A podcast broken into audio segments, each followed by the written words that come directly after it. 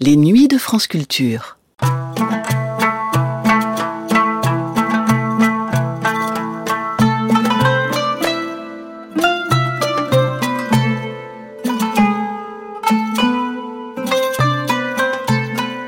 La Grèce, ses philosophes, ses monuments, ses villes anciennes, ses villes modernes. La Grèce, son vin, ses oliviers et sa lumière. Oui, sa lumière si particulière, celle du commencement de tout, celle de l'aube et du crépuscule, celle de la transparence du monde à lui-même, celle que décrit Plotin dans ses Énéades. Tout est transparent, rien d'obscur ni de résistant. Chaque chose est visible pour chaque chose, jusqu'à l'intérieur, ainsi que toute chose, car la lumière est transparente pour la lumière, et en effet, chaque chose possède toute chose en elle, et voit aussi toute chose en chaque autre, en sorte que, partout toutes choses sont là, chacune est toute, et toutes sont chacune, et la splendeur est sans borne. Au commencement était la lumière, c'est le titre de ce numéro d'Albatros de Dominique Grandmont, qui offre un panorama contemplatif de la poésie de la Grèce moderne en compagnie du scénographe, costumier et amoureux de poésie Yanis Kokos. Il est question de cette lumière grecque qui semble éclairer le monde d'une façon tout à fait singulière, mais aussi de métaphysique, de musique et surtout de poésie. On entend résonner celle de Yanis Ritsos, Andreas Kalvos, Dionysos Solomos et de Nikos Kantsakis, dans une émission se déroulant presque hors du temps, au milieu du chant mystique des cigales une émission diffusée pour la première fois le 17 février 1980.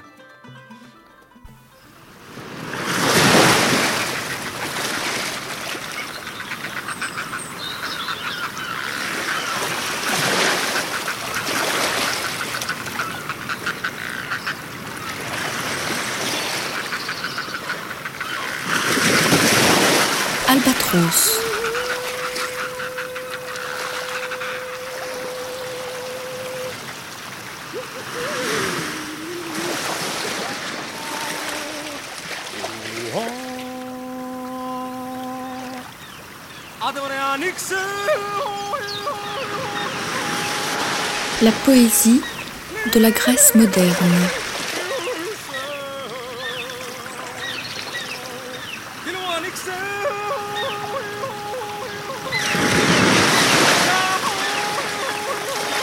Au commencement était la lumière.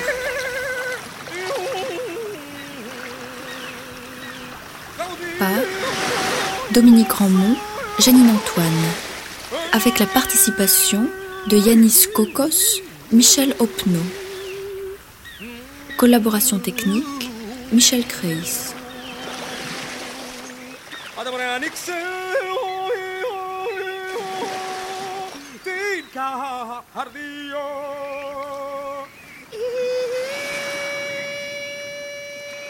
Les raccourcis historiques ne sont pas toujours des plus saisissants.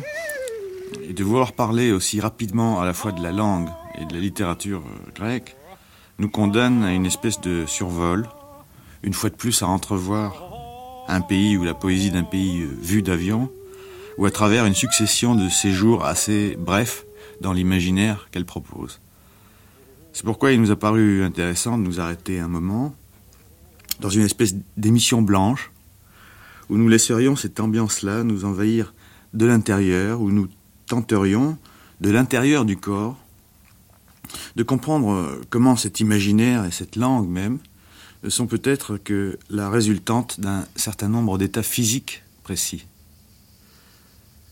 Aucun peut-être des, poètes dont nous avons parlé n'est étranger à cette démarche, et au-delà des oppositions de surface, on peut voir là ce qu'il y a de commun, j'allais dire, oui, de, de collectif chez des, des, poètes aussi différents que Ritsos, pour qui le chemin des combattants de la liberté se perd dans la lumière, et dont les héros luttent pour libérer aussi de la mort les étoiles, ou Kélitis qui ouvre son œuvre principale de l'action esti, en français, si l'on peut dire, dignum est, par ces mots, au commencement était la lumière.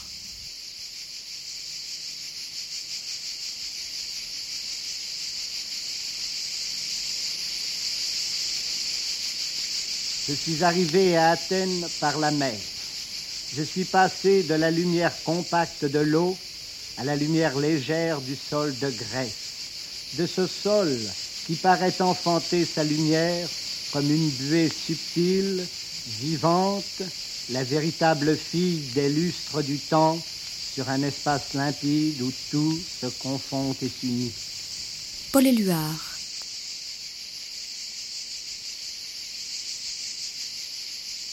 Et d'abord, la lumière, peut-on la photographier?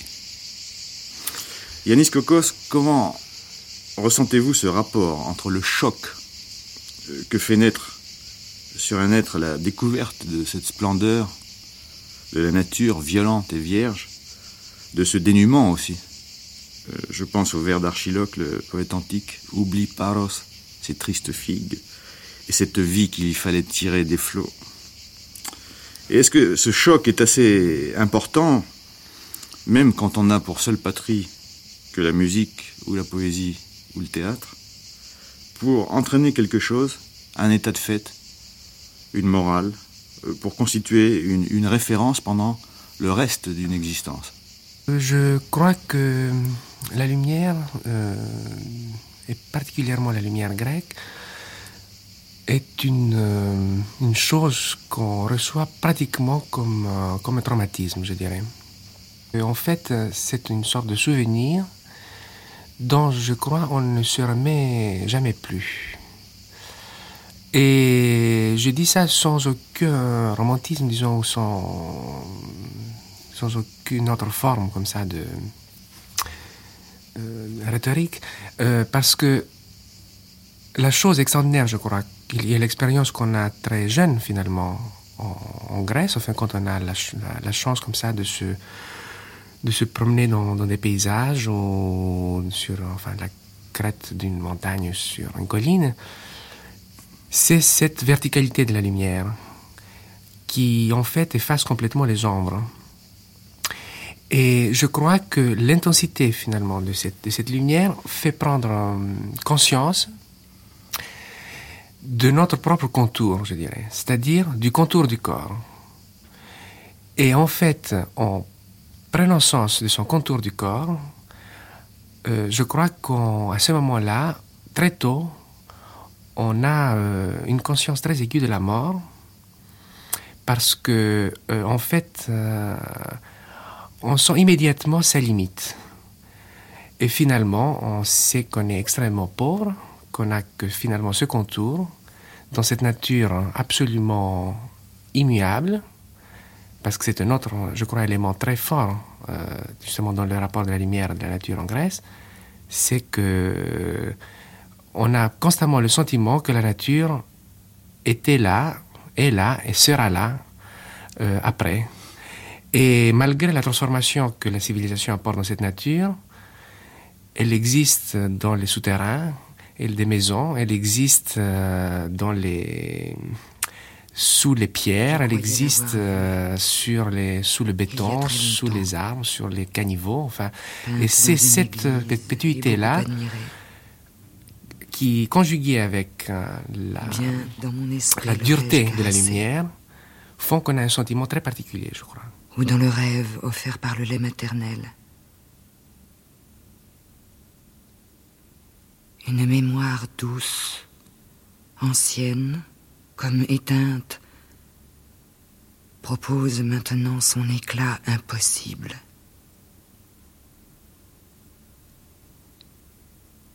Toute pareille à l'eau qui surgit, éblouie, du sein des monts obscurs, ramenant le soleil, ma vue se transforme en une source aveugle. Je perdais pour un temps cette image divine. Et en fait, euh, je crois que, bon, que chacun a, porte sa lumière, disons, a un rapport avec la lumière de son pays, pratiquement dans, tout- dans tous les pays. Enfin, en Scandinave, a, je crois, un rapport très particulier avec la, la lumière du Nord, un anglais avec, avec la lumière de, de l'Angleterre. Mais euh, cette, je crois que cette, cette- la lumière en Grèce commande. Oui, je crois en effet que quand on parle de lumière, c'est tout à fait abstrait euh, pour un auditeur français, dans la mesure où il s'agit, il faudrait peut-être euh, en faire le portrait de cette lumière. Est-ce qu'on peut la photographier? C'est vraiment une lumière qui coupe, qui coupe le, entre le, entre l'ombre et le reste, enfin qui coupe les choses entre elles. On a l'impression qu'elle nettoie les choses d'une espèce de nuit fondamentale en même temps. Et, et aussi que c'est une lumière qui, qui, qui, est assez forte pour traverser les murs, pour... Oui, c'est une lumière assez impitoyable, hein, c'est bien ça. Tout à fait, tout à fait. Et en même temps, je crois que c'est Ritz qui dit ça quelque part, je, je le paraphrase, mais qu'en fait, euh, la lumière, c'est l'autre mer. Enfin, c'est en Grèce qu'il y a la mer, et il y a euh, l'autre mer qui est la comme lumière. Un brouillard d'argent monte vers les hauteurs pour se dissoudre en fleuve de gloire et de lumière. Je vois le soleil rester seul dans l'air. Il gouverne les cieux qui dansent tout autour, selon une juste loi. Il apparaît à l'horizon, comme une idée de joie, illuminant la terre et les travaux des hommes qui peinent si fortement.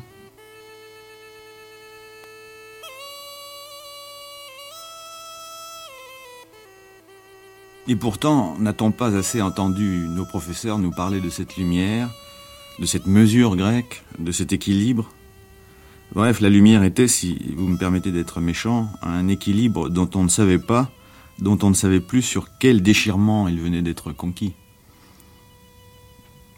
Et c'est une question que j'aimerais vous poser, faut-il voir les Grecs de notre époque, ceux tout au moins qu'on dit doués de mémoire, ou atteints de cette forme subtile de délire appelée mémoire, faut-il vraiment les voir circuler au milieu des grandes cités modernes comme des princes déchus dans une république qui aurait simplement substitué les hauts fourneaux aux colonnes harmonieuses je, cite ici l'un des vôtres. D'ailleurs, tout le monde sait qu'Athènes est une des villes les plus polluées du monde et que l'air d'Éleusis, ce n'est pas un mystère, est à peu près irrespirable, sauf à ceux qui y travaillent. Ce n'est pas là la question que nous posons. L'injustice pour un grec, ne peut pas être du côté de l'ordre. Il ne s'agit pas d'un mal nécessaire. On peut se demander pourquoi. Antigone est-elle un personnage contemporain? La lumière implique-t-elle un ordre des choses? Je crois qu'Antigone est un personnage contemporain et je crois qu'elle l'a toujours été finalement et qu'elle le sera toujours. Mais pas dans ce sens où Antigone euh, uniquement veut accomplir euh, ce qui est l'ancienne justice, disons. Mais uniquement dans cette manière, justement, de se tenir, je crois, euh, debout dans un paysage aride, justement sous, sous cette lumière comme ça, violente, et de refuser d'accepter l'ordre des choses. Et euh, ce refus et dans l'Antigone c'est une chose très sensible, se fait avec douceur. Euh, et je crois que finalement c'est ça, la, enfin l'enseignement, disons un peu de, de ce qu'on peut appeler comme ça la lumière grecque. C'est euh, à la fois cette extrême violence justement qui marque les contours, qui rend les choses blanches, qui, qui fait que, que, que la pierre paraît fossilisée comme ça complètement et que parfois les corps aussi. Et en même temps, euh, on ne peut qu'à l'intérieur de cette, de cette euh, aridité, de cette, euh, de cette dureté, répondre euh, et réfléchir avec douceur aussi. Parce que en même temps qu'elle révèle ses arêtes, elle révèle aussi les courbes à la fois des choses et la douceur des couleurs. Et c'est très difficile finalement de, de dire où se trouve cette limite entre la violence et la douceur. Et finalement, chacun donne, je crois, sa réponse à l'intérieur de, des villes ou de la nature.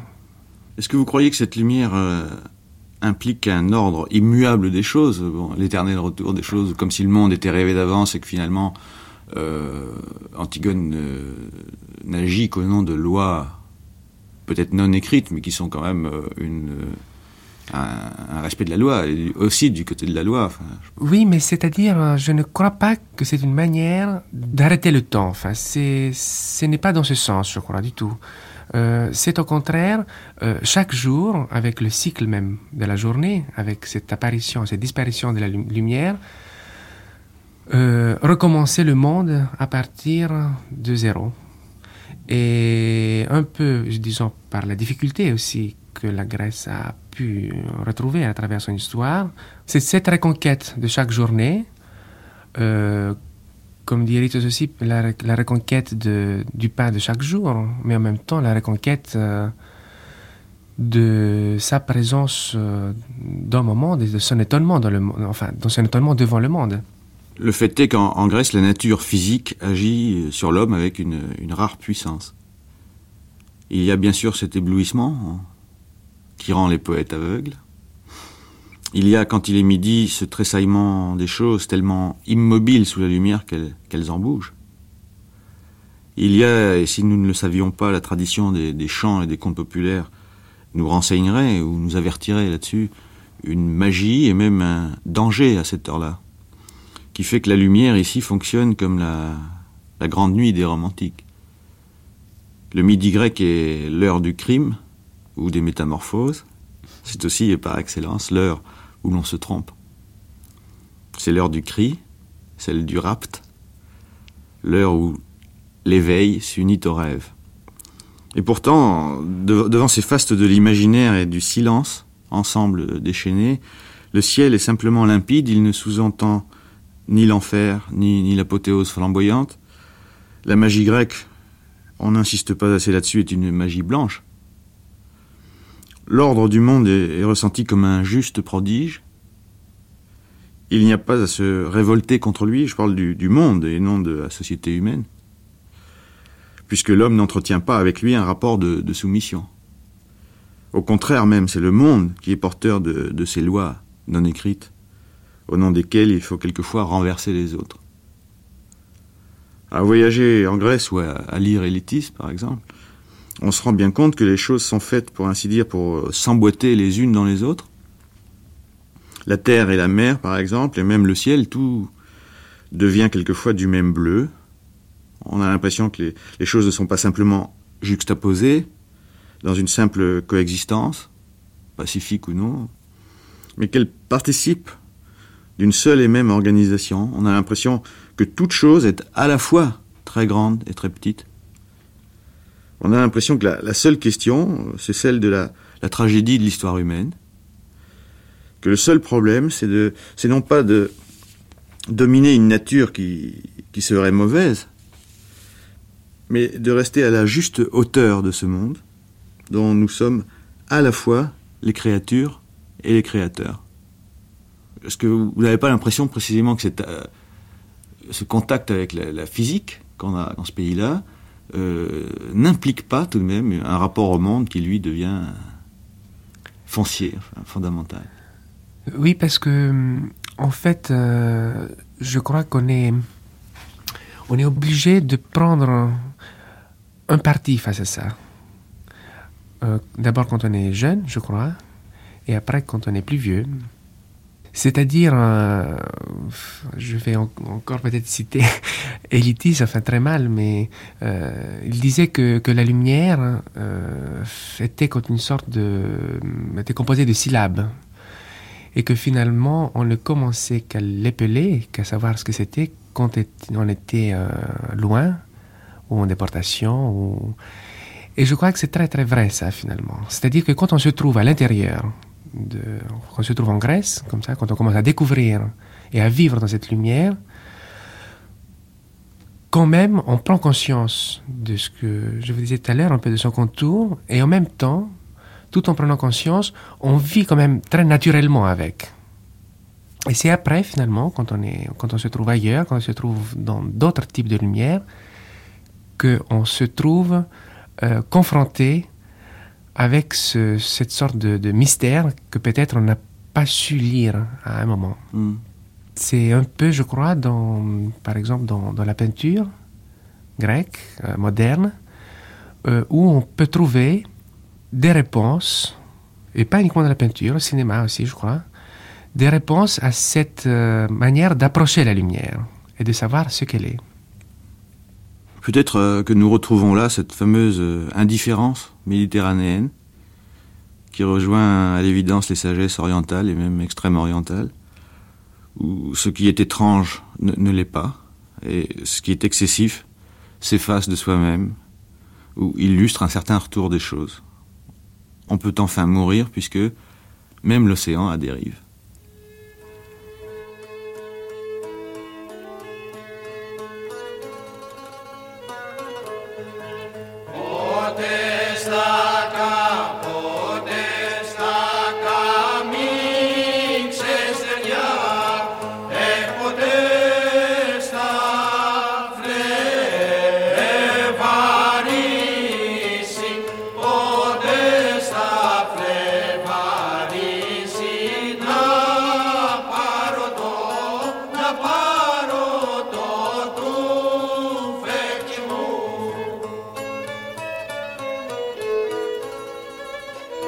Étrange, peut-être, dit Rissos, qu'il y ait des couleurs au-delà du, blanc et des ombres.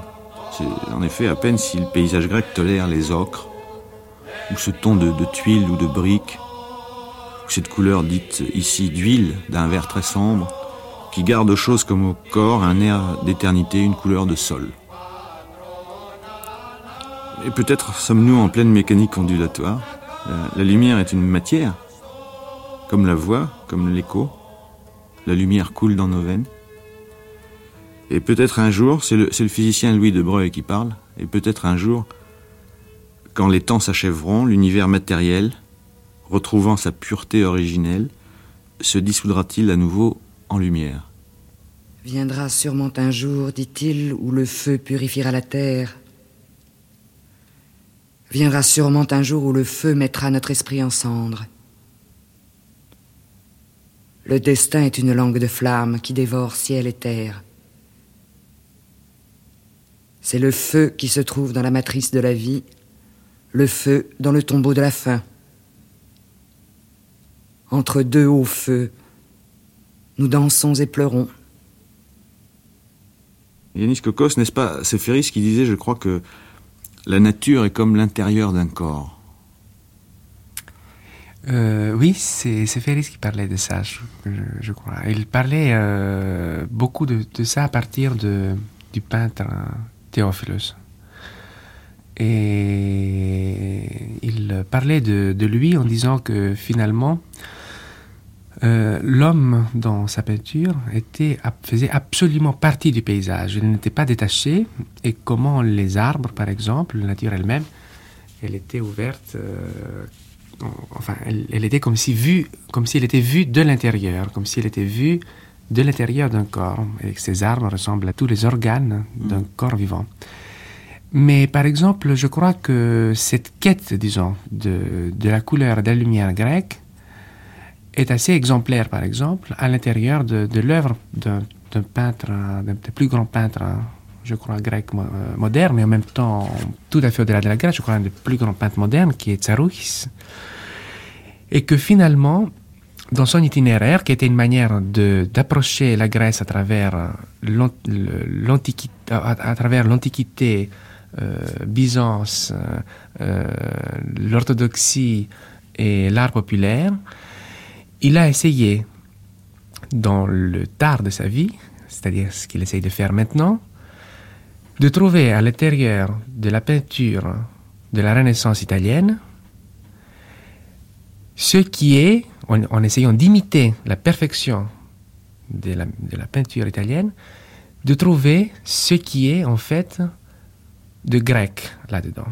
Mais de grec pas fantasmé, comme, comme les Italiens pouvaient le faire euh, par rapport à la Grèce antique, mais justement d'essentiellement grec, c'est-à-dire de cette lumière grecque, de la manière dont elle se pose sur les corps, de la manière dont elle glisse sur le corps, comme dit Elitis, et de trouver justement ce, rapport des formes euh, qui à la fois portent en, elle, en elle-même la couleur de la terre, parce que pratiquement tous les personnages qu'il a peints toujours ont cette, cette, couleur de terre complètement, et ces couleurs sont des couleurs de terre, et de cette lumière qui justement brûle cette terre-là, mais là elle brûle des corps. Et c'est, je crois, bon, euh, c'est peut-être lui qui, à mon sens, euh, est le plus proche de l'image que les poètes ont donnée de la lumière. Et moi, je veux poser une question que j'aimerais perpendiculaire. Est-ce qu'il s'agit là, en définitive, d'une métaphore ou tout simplement d'une réalité? Est-ce qu'on doit dire comme si ou est-ce qu'en définitive, il s'agit simplement, non pas de représentation, mais de réalité? Ce n'est pas une métaphore. Ce n'est pas une métaphore. Non, ce n'est pas une métaphore. Donc, ce qu'on voit plus clairement, c'est que bon, il s'agit d'un pays où euh, nous voyons des choses qui sont en ciment et en poussière, en pierre, mais sous la lumière du jour, euh, il s'agit de tout autre chose. Oui, parce qu'il s'agit, je dirais, d'une sorte de transcendance ordinaire. Et les choses se transforment, mais, mais dans un quotidien, le quotidien le plus trivial. Et que finalement, ce n'est pas les choses en fait qui se transforment, c'est notre regard qui se transforme par rapport à elles. Et notre regard, justement, se transforme par rapport à elles parce qu'entre les choses et nous, il y a cette lumière. Et que finalement, c'est ça peut-être sa particularité. Et que la manière dont elle agit, elle est par exemple très différente, je crois, comme, comme celle du Mexique ou comme celle de l'Amérique latine, où disons la prépondérance et la dominance comme ça de, la lumière, enfin l'impérialisme de la lumière est très proche, ou comme celle d'Afrique, mais où en même temps la lumière est source, elle peut être source de terreur, je dirais aussi. Et en Grèce, euh, les choses terribles peuvent arriver dans cette lumière, mais comme elle est absolument indifférente, euh, les choses prennent un autre, un autre sens. On parlait de Mycène, je crois. Euh, c'est vrai que, que, par exemple, le paysage de Mycène est un paysage dans, le, dans, lequel on, on, peut concevoir complètement les choses les plus terrifiantes. Et en même temps, il ne s'agit que de quelques pierres, même si elles sont un peu monumentales parfois, euh, absolument encerclées dans, quelques collines, et que c'est l'incandescence de, cette couleur de terre euh, conjuguée avec cette forme qui donne justement, je crois, euh, ce sentiment tragique. À vous écouter, je, pense à peut-être une des, clés, sinon de l'incompréhension, mais des clés possibles de la compréhension de la Grèce serait de prendre la, distance, la mesure de la distance entre nos vocabulaires. Euh, je pense, quand on parle de, la lumière grecque ou d'autres choses de la Grèce, dans une langue étrangère comme la nôtre, on a toujours tout de suite peur d'une certaine grandiloquence, qui, qui, trahit une inadaptation du vocabulaire, en fait. Mmh. Quand on parle de la Grèce en français ou peut-être même en anglais ou choses comme ça, euh, c'est un vocabulaire tellement traditionnel et usé qui vient sous les lèvres, même si le sens est différent, qu'on on se trouve presque soit muet, soit euh, obligé de, de, parler à côté. Je sais pas si vous voyez, on a envie de parler de haute leçon de morale, d'héroïsme, de, de, de, ces mots qui, à l'intérieur de la langue grecque ou du pays grec, ont un tout autre sens, sont des choses naturelles en fait, à la limite, enfin, entre guillemets, mais enfin tout de même naturelles. Elles sont simples, je veux dire.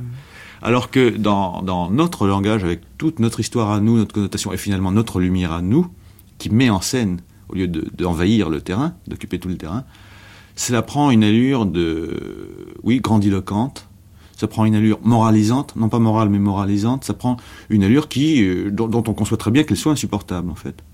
Et ça charrie beaucoup de malentendus, il me semble.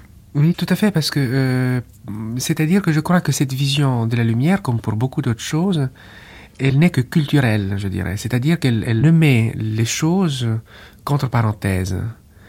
Euh, tandis que je crois la réalité de cette perception de, de la Grèce, c'est c'est pas des gros mots que je que j'emploie, mais c'est réellement une blessure, je dirais. C'est quelque chose de réellement physique. Et euh, je crois que finalement les les grands philhellènes comme ça ont très bien senti ça, je crois. Et même ils se sont brûlés. Puisqu'en définitive, c'est à se demander si ce qu'on appelle euh, un philhellène ne devrait pas euh, parler de son propre corps. C'est-à-dire dire, moi, en Grèce, c'est pas une question de climat ou de vacances ou de ceci ou de cela. Oui, je suis comme ça. En Grèce, mon corps devient ceci, mes nerfs deviennent cela. Je, je suis dans tel état euh, physique et mental où je le retrouve, où je l'acquiers. Et c'est cela qui euh, commande le reste. Oui, c'est pour ça que je crois qu'Henri Miller était peut-être le seul capable de parler réellement de la Grèce, parce que finalement, même en parlant de, quelqu'un d'autre, hein, dans, le Colosse de Marussi, il ne parle que de lui et de son rapport physique avec la Grèce. Et finalement, de rien d'autre. Et quand même, il s'attarde pas trop longtemps sur les divinités ou sur la, les sensations de, des rapports, enfin, les sensations culturelles. Qui, elles, sont de l'ordre de la représentation de, l'état physique. Et bon, c'est ça qui est, je crois, très important. bon. Alors, quand on parle de métaphysique à l'intérieur de la langue grecque, ça n'a pas non plus tout à fait le même sens que celui que nous lui donnons? Euh, non la préoccupation, la préoccupation métaphysique en, Grèce qu'on retrouve chez des poètes euh, aussi ouvertement matérialistes, mettons que Ritsos, enfin déclarés. Hein. Bon, ben c'est bien ce qui vient après la physique, c'est-à-dire en fait, qu'est-ce qui découle de, de cette physique-là euh, dans, dans l'ordre de cette transcendance euh, dont vous avez parlé tout à l'heure, qui n'est pas la transcendance nécessairement religieuse au sens catholique romain du terme ou. Euh, oui. C'est-à-dire que là, si vous voulez, je, je crois que, que réellement, enfin, la, ce qu'on on peut appeler la métaphysique, elle, est, elle est liée à, tout à fait autre chose. C'est-à-dire qu'elle est liée beaucoup plus à ce que je crois, j'essayais je, d'exprimer tout à l'heure, elle est beaucoup plus liée à cette manière inéluctable et terrible de savoir les contours de son corps. Et je crois que c'est là où tout, est, où tout est basé. C'est qu'on peut, comme on fait, je crois, dans des exercices zen, des choses comme ça, où on, imagine un point faire le contour de son corps, fermant les yeux, le contour de son, de son corps, et comme ça on prend conscience, disons, de, de la moindre enfin, de toute la manne partielle de, de, de, ce qui fait le contour de son corps. C'est ça la métaphysique grecque, je crois. C'est cette manière de savoir euh, le, le, le, périssable, enfin le périssable, euh, et que l'immortalité euh, n'est finalement, n'existe que justement dans cette périssable-là. Et la lumière aide beaucoup, je crois, à à voir les choses de cette manière. Et si l'on en venait à ce mot euh, extrêmement dangereux et ambigu, et, qui est le mot de, mystique, qui est un mot sur lequel on achoppe sans arrêt, en grec, le mot mystique veut dire beaucoup de choses à la fois. C'est mhm. simplement le petit secret qu'on ne dit pas à sa, à sa sœur, ou au contraire celui qu'on dit. Euh, bon, il s'agit de choses à la fois tout à fait familières, et je ne pense pas que le, le terme de mystique ait le même sens euh, dans cette langue euh, dont, le mot est issu, et dans les autres. Et oui, c'est-à-dire que c'est en fait, je crois que le, que le mystique, est, en grec, ce n'est que le secret. Et que en fait ce n'est peut-être pas aussi ce qui ne se dit pas parce que quelquefois ce qui ne peut pas se dire, c'est quelquefois le non-dit, tout simplement. C'est le non-dit aussi. Mais ça reste toujours dans les, je crois, dans les, dans les, dans les sens. Et c'est ça, je crois, peut-être une, clé pour comprendre à la fois la poésie et la lumière.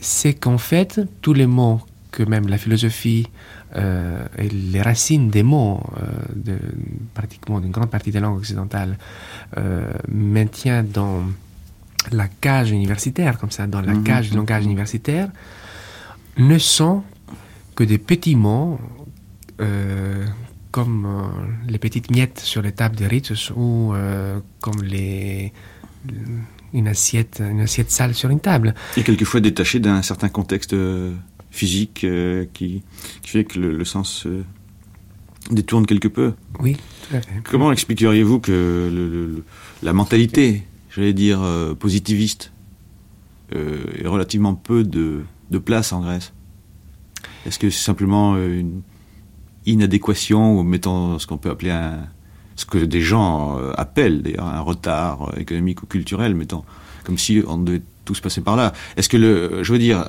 comment fonctionne la rationalité, la logique C'est encore un mot euh, qui, je crois, n'a pas tout à fait le même sens.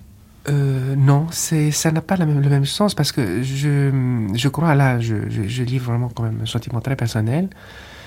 Euh, c'est que toujours, enfin, ce qui m'a beaucoup frappé en Grèce, enfin, surtout en, revenant euh, parfois avec, avec distance, euh, c'est la, rationalité de la rationalité de la folie, je dirais.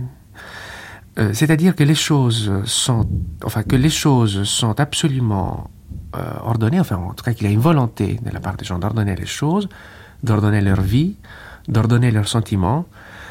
Et en même temps, il y a un désordre extraordinaire. Mais un désordre qui est un désordre, euh, c'est là où on peut, justement à partir de ça, de parler de métaphysique. Cet équilibre entre cette logique-là, et cette illogique totale, c'est, mais qui n'est d'ailleurs qui n'est pas, euh, enfin ce qu'on peut appeler la folie, mais qui est l'un n'allant pas sans l'autre. Oui, c'est ça, l'un pas sans l'autre, mais peut-être c'est la conjoncture la plus extraordinaire que je. Et là, il y a une permanence tout de même du désordre, euh, si j'ose aller jusque là, du désordre babylonien remis en, euh, revu, je ne dis pas corrigé, mais revu par l'ordre égyptien oui, aussi, et que en même temps, ce, désordre et cet ordre, euh, c'est finalement un peu la, lutte.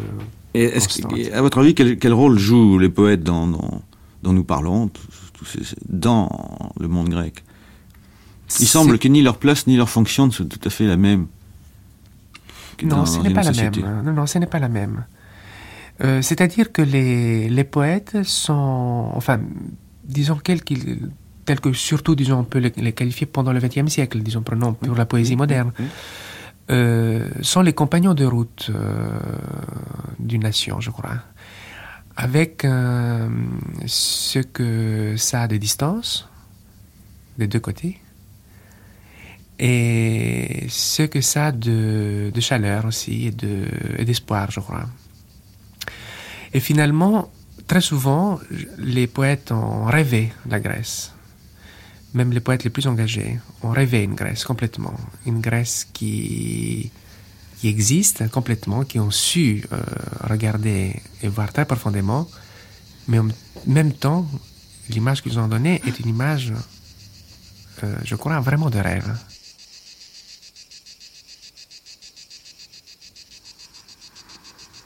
Dans Missolonghi assiégé, les femmes qui doivent mourir racontent leurs rêves. Les voici. La première dit Il me paraissait que nous tous, hommes et femmes, enfants et vieillards, étions des rivières, de petites ou de grandes rivières qui couraient à travers des paysages lumineux, des paysages sombres, à travers champs, abîmes, en haut, en bas,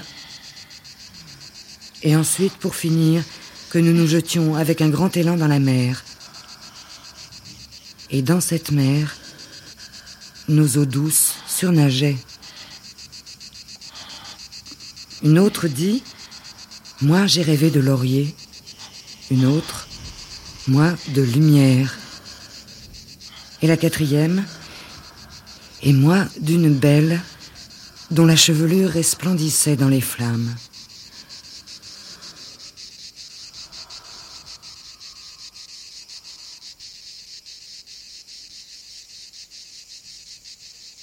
Et très souvent, les Grecs aussi ont rêvé leurs poètes. Et ils ont donné aussi une fausse image d'eux. Et C'est là qu'il faut parler de la légende et du mythe et comment ça oui, mais... joue un rôle précis. Au lieu de vouloir tout démystifier, finalement, euh, je, n'ai jamais rencontré un grec qui veuille, qui veuille à tout prix déshabiller les choses définitivement, les désarticuler, etc., mais faire fonctionner le mythe comme si c'était une chose euh, qui fait partie de l'activité même de la pensée. Oui, tout à fait. Et par exemple, l'exemple, je crois, typique est quand même Ritus, euh, qui est vraiment peut-être le, en fait, qui est un des poètes, disons, les, plus engagés, qui est un, poète, euh, en fait, matérialiste.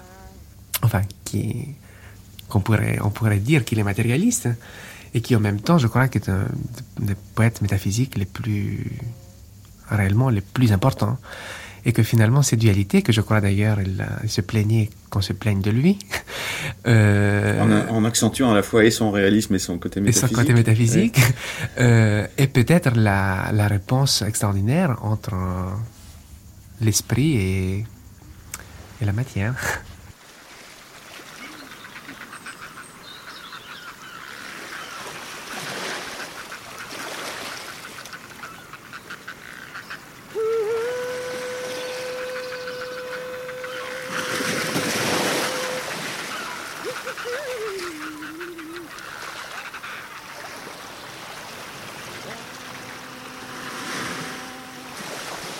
La poésie de la Grèce moderne.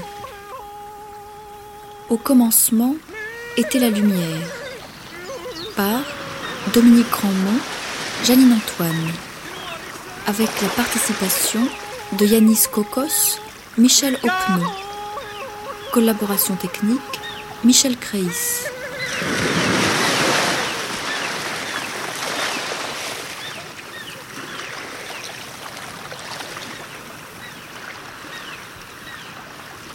Albatros.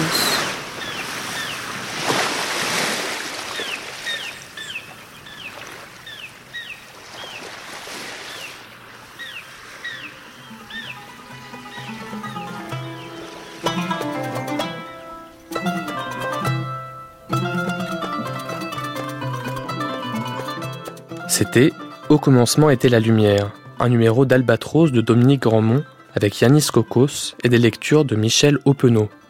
Réalisation Janine Antoine. Première diffusion le 17 février 1980.